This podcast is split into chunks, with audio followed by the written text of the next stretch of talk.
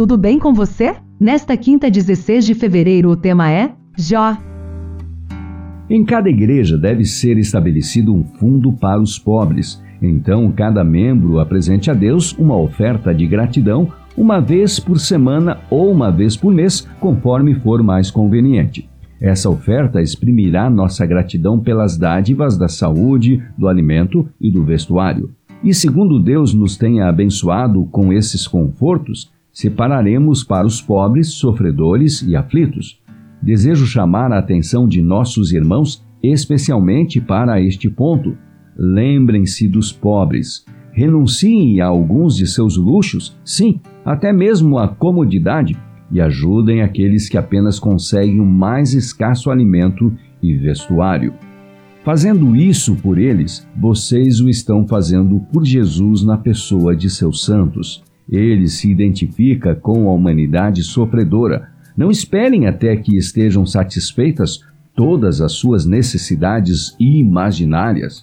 Não confiem em seus sentimentos, dando quando estão inclinados a fazê-lo e retendo quando não têm desejo. Deem regularmente 10, 20 ou 50 centavos por semana, como desejariam ver escrito no registro celestial do dia de Deus. O livro Testemunhos para a Igreja, volume 5, páginas 127 e 128 diz: Seus bons desejos, nós lhes agradecemos por eles, mas os pobres não podem se manter em conforto com bons desejos apenas. Precisamos de provas tangíveis de sua bondade em forma de alimento e vestuário. Deus não pretende que nenhum de seus seguidores tenham de mendigar o pão. Ele lhes deu abundância a fim de que vocês possam suprir as necessidades que, pelos seus esforços e economia, eles não são capazes de suprir. Não esperem até que chamem sua atenção para suas necessidades. Ajam como fazia Jó. Aquilo que não sabia, ele investigava.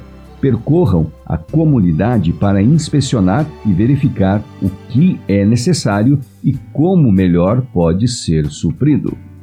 Aproveitem enquanto podem os privilégios de fazer o bem. Essas vantagens são como uma chuva passageira que os irrigará e fará reviver. Aproveitem cada oportunidade ao seu alcance para fazer o bem. Mãos ociosas recolherão colheita pequena. Para que viverão as pessoas mais velhas, se não para cuidar dos jovens e ajudar os desamparados? Deus os confiou a nós que temos mais idade e experiência e nos pedirá contas se negligenciarmos os deveres nesse sentido. Poucos, contudo, têm o verdadeiro senso do que significa a palavra cristão. É ser semelhante a Cristo, fazer o bem aos outros, ser destituído de todo o egoísmo e ter a vida assinalada por atos de benevolência desinteressada. E encerramos o nosso estudo de hoje com o parágrafo que está em Testemunhos para a Igreja, volume 2, páginas 276 e 277. Notem a preciosa recompensa prometida aos que assim fazem.